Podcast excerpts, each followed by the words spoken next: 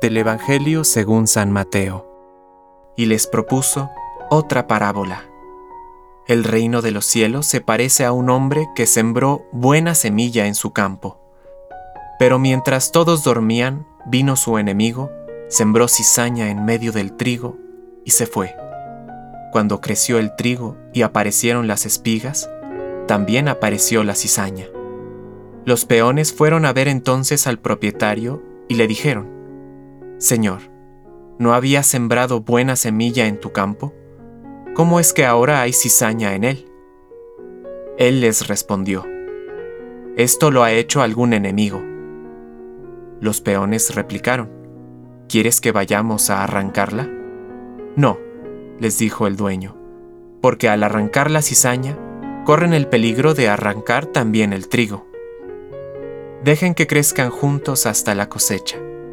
Y entonces diré a los cosechadores, arranquen primero la cizaña y átenla en manojos para quemarla, y luego recojan el trigo en mi granero. También les propuso otra parábola. El reino de los cielos se parece a un grano de mostaza que un hombre sembró en su campo. En realidad, esta es la más pequeña de las semillas, pero cuando crece es la más grande de las hortalizas y se convierte en un arbusto, de tal manera que los pájaros del cielo van a cobijarse en sus ramas. Después les dijo esta otra parábola. El reino de los cielos se parece a un poco de levadura que una mujer mezcla con una gran cantidad de harina, hasta que fermenta toda la masa.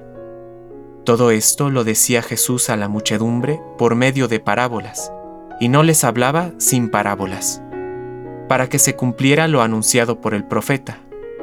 Hablaré en parábolas, anunciaré cosas que estaban ocultas desde la creación del mundo. Entonces, dejando a la multitud, Jesús regresó a la casa. Sus discípulos se acercaron y le dijeron, Explícanos la parábola de la cizaña en el campo. Él les respondió, El que siembra la buena semilla es el Hijo del Hombre. El campo es el mundo.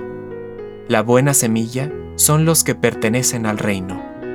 La cizaña son los que pertenecen al maligno. Y el enemigo que la siembra es el demonio. La cosecha es el fin del mundo. Y los cosechadores son los ángeles.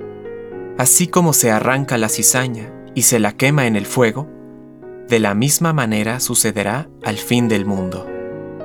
El Hijo del Hombre enviará a sus ángeles, y éstos quitarán de su reino todos los escándalos y a los que hicieron el mal, y los arrojarán en el horno ardiente.